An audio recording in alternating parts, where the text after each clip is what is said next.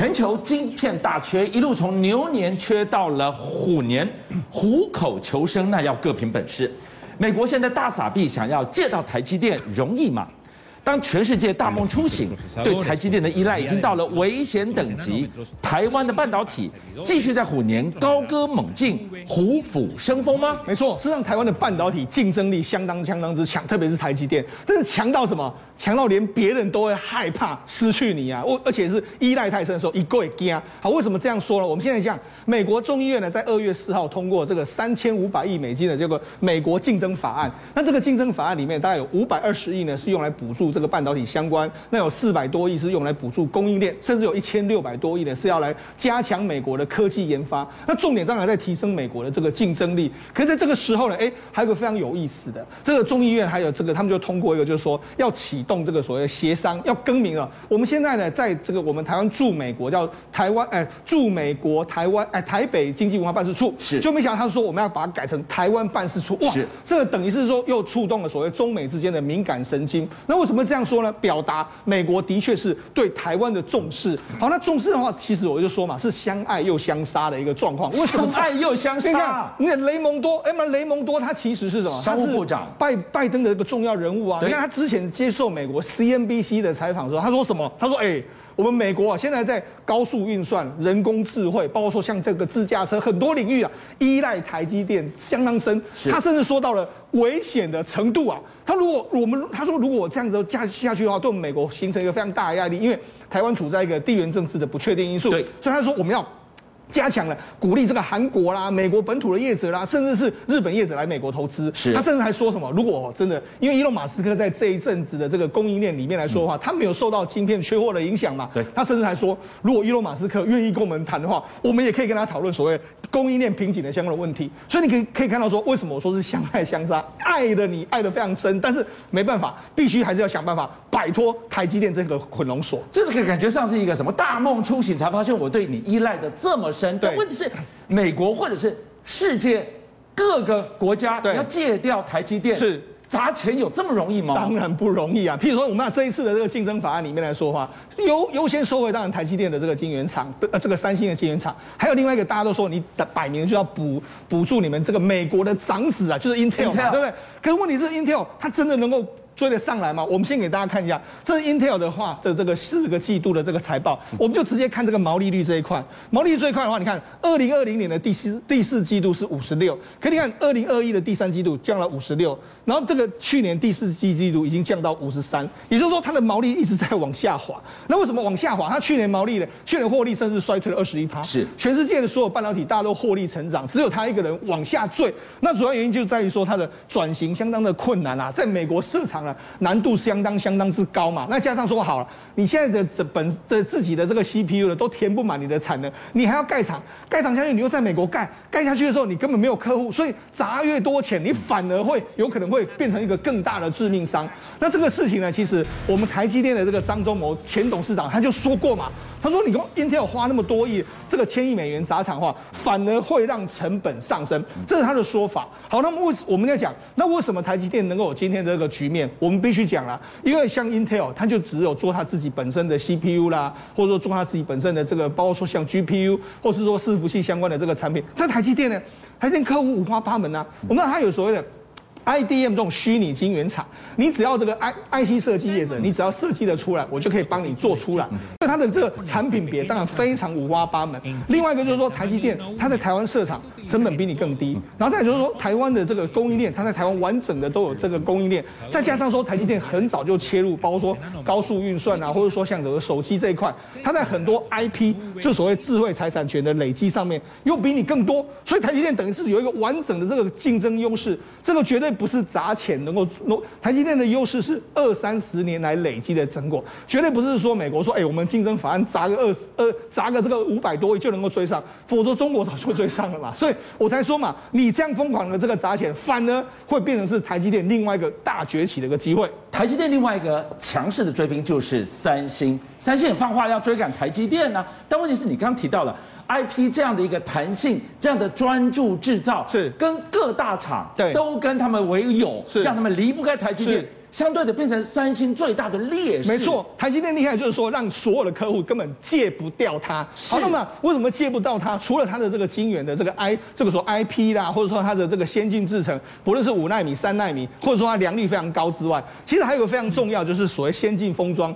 那我们曾经在节目上讲过，为什么要先进封装？因为过去的所谓 IC 是二 D 的这个架构，就平面式的架构，我把它三 D 之后可以，你想也知道，一个可以塞更多晶片嘛。所以这就是台积电很早就在做三 D 封装，所以做的非常好。那现在这个三星也知道说，啊，糟糕。我原来在三 D 封装输你，所以他曾经呢投资个两千亿韩元，要建立所谓的先进封装 F O F O W L P，就是所谓散出型封装的这个产线。他想要知当初我 A 九晶片就是输给你这个，所以我要血耻。就没想到做了之后，哎，生产线开出来之后，俊相你知道有什么问题吗？就是我生产线有了，但是我可以后备来哦。因为我现在已经开张了，人可以播播哎，没有人要用啊？为什么？因为大家都爽，哎，你才刚开张，人家台积电都已经开张了那么多年，我宁可用你台积电，我不要用你。所以等于是说，它在这个先进封装的这个制程上面来说，虽然有，但是没想到没有办法获得客户的青睐，那有也是白有的一个局面啊。我们就看到这个全球的缺晶片的这个浪潮，到了虎年，谁能虎口余生？刚刚看到了，对，雷蒙多商务部长他。不排除去找这个马斯克跟他谈一谈，你怎么可以摆脱供应链断裂的危机？那个已经是二零二一的事。对，放眼这个五年，是他干嘛冒的修啊？对，我觉得雷蒙多说要找这个伊隆马斯克来说啊，哎，会不会是跟鬼拿药单呐、啊？为什么这样讲？你看伊隆马斯克来说，哎，你说你这个他刚才雷蒙多说他不会受供应链的影响，可是前一阵子的法说会他才说，哎，因为供应链的问题，所以我两年内不推新车，包括原本大家说什么 Cybertron、Roadster 都没有要推，他就说，哎，我这几年最重要的产品反正要做全自动驾驶，还有机器人 Optimus，就是在在想说，哎。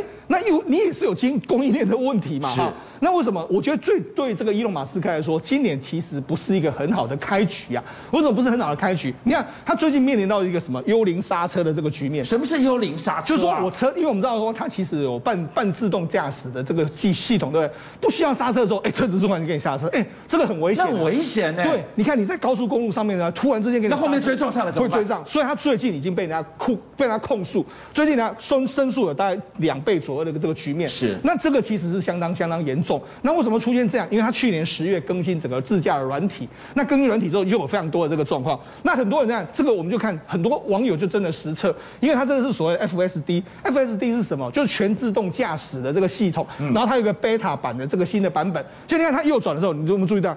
右转的时候，他居然误判了，误判之后还撞住，你看有没有？然后右转的时候，哎，明明可以转得过去啊，可是他就不知道为什么那个角度调的不对，就撞上去了。撞上去了。你看，这就是很多人就说，哎，你根本这个好像这个 beta 版还是出了非常大的问题，再加上说幽灵刹车，所以他今年的所有的这个自驾车系统其实没有那么稳。好，那除了自驾车系统没有那么稳之后。我觉得伊隆马斯克面临一个问题，就是后面的追兵真的一个一个都追上你了。哎，你讲到了电动车的江湖，那不是龟兔赛跑哎，后面追你的个个也都是虎背熊腰的猛兽。对，你没有这个 Cybertruck 的新科，你新车你没有 Roadster 的话，哎。把狼污啊，所以你别人搞不好会追上你嘛哈。我们现在讲一个，我我觉得这个对台湾也相当有利，就是我们红海呢，他去美国这个跟 Rostown 互相合作嘛，就 Rostown 他现在推出一个叫 Endurance 的这个电动皮卡。我们知道事实上美国的皮卡其实是卖的相当相当好，你看，就是我们现在看到这个皮卡，哎，它原本的这个生产线上面有一些问题，就在台在红海的协助之下呢，它已经重新回到这个生产线，所以在下半年的话可以开始交付这台车。好，那除了这个车之外，你想，哎。那只有这个中，只有这个美国这家公司在做吗？当然不是只有这样嘛。你这个除了 Rose Town 之外呢，另外还有一家就是我们知道中国大陆的这个也在拼这个自动驾驶辅助系统的百度。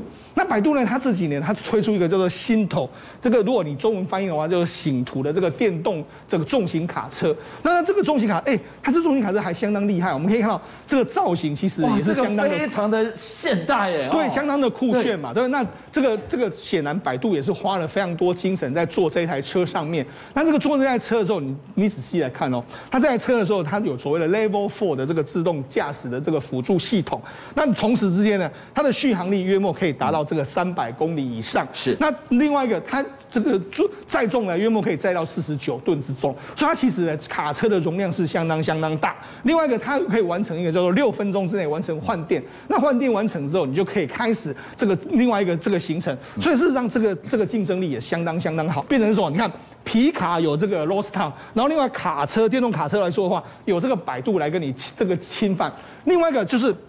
过去其实呢，这个伊隆马斯克非常骄傲，就是说，哎，呃，无论你安怎讲啊，我的自驾系统绝对是史上最棒啦。所以，但是问题是我们刚才看到了。它的幽灵刹车，还有左转，还有右转的时候发生一个落差的这个状况，这个的确是发生啊。就那 Toyota 怎么样？Toyota 他说，哎、欸，我们这个所谓的，我们这个，我们知道 Toyota 有一有一款车叫 GR Supra，这个叫做说，我们如果一般人都说它是牛魔王啦，那牛魔王就是就是它属于它自己的这个跑车。那那这个跑车之后，它用什么？他就说我们我们现在我们知道，知道一般的这个赛车手能够做到很专业，就是甩尾嘛，大家都很喜欢看甩尾，不是是说过去什么藤原拓海在头文字对对在甩尾哈。那这个哎，你看说哎，甩尾自己甩尾起来的时候，其实其实你要非常高深的技术啊。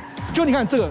我们刚才看到一路上，你看他甩尾甩了多少次，一直甩一直甩啊！谁这么会开车？对，你想说，哎，上面难道坐的是藤原拓海吗？不好意思，不是哦，他上面做的是他，你看这个驾驶者，他没有把手放在他的这个方向盘上面，手是离开的。对，没错，他这个他是自己，Toyota 自己设计会自动漂移的这个这个牛魔王。那他是这样，他是全同时之间呢，他把他所有的这个这个自自自动的这个所谓计算，他把它计算计算的非常好。我什么时候该换挡，什么时候该这个这个所谓的方向盘要左切右切。切，它是可以防，他这个要做什么？因为它可以防止撞车的时候，因为我们知道有时候你车子失控的时候呢，你撞到的时候你会失控，那失控的时候其实这个反应时间是相当相当之快速，所以他用这样告诉你什么？哎，我连这个什么自驾车那种一般在开的我都没有问题，是吧？我现在连如果假设万一发生意外的时候，我都有办法让你出现一个甩尾或者摆开这个这个所谓困难的局面，所以我才跟你讲嘛，从这些都都告诉你告诉你。伊隆马斯克，你过了这个牛年之后，虎年啊，我觉得可能有他的这个苦头等着他。邀请您一起加入五七报新闻会员，跟俊相一起挖。